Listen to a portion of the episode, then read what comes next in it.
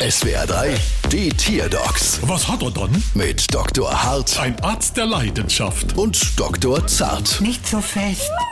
So, was haben wir dann? Einen Pudel. Und was hat er dann? Er will nicht zum Friseur. Nicht zum Friseur? Weder waschen, schneiden oder föhnen. Machen wir laut.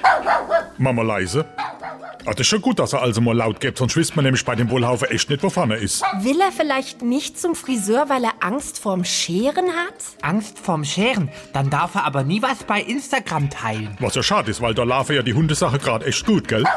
Hätten sie es mal mit Flashknepp probiert? Ja, aber ich komme damit gar nicht durch sein Fell bis zum Maul. Wie alt ist denn der Pudel? Er wird jetzt zwei. Ah, das sind 14 Menschenjahre. Also noch ein rebellischer Teenager. Und das heißt? Da gehören diese lang verfilzten Locken einfach dazu. Hat fast was von Rasterlocken. Oh, wenn das bestimmte Leid mitkriege, gäb's ein Puddelmuddel wegen kultureller Aneignung mit den ganzen Reggae-Aktionskünstler. Auf der anderen Seite bin ich ja auch froh, etwas sparen zu können. Wieso? Naja, so ein Hundefriseur ist ja auch nicht gerade billig. Keine Angst, das Eingesparte geht für die Tierarztrechnung ruckzuck wieder drauf. 940 Euro. Brauchst du Quittung?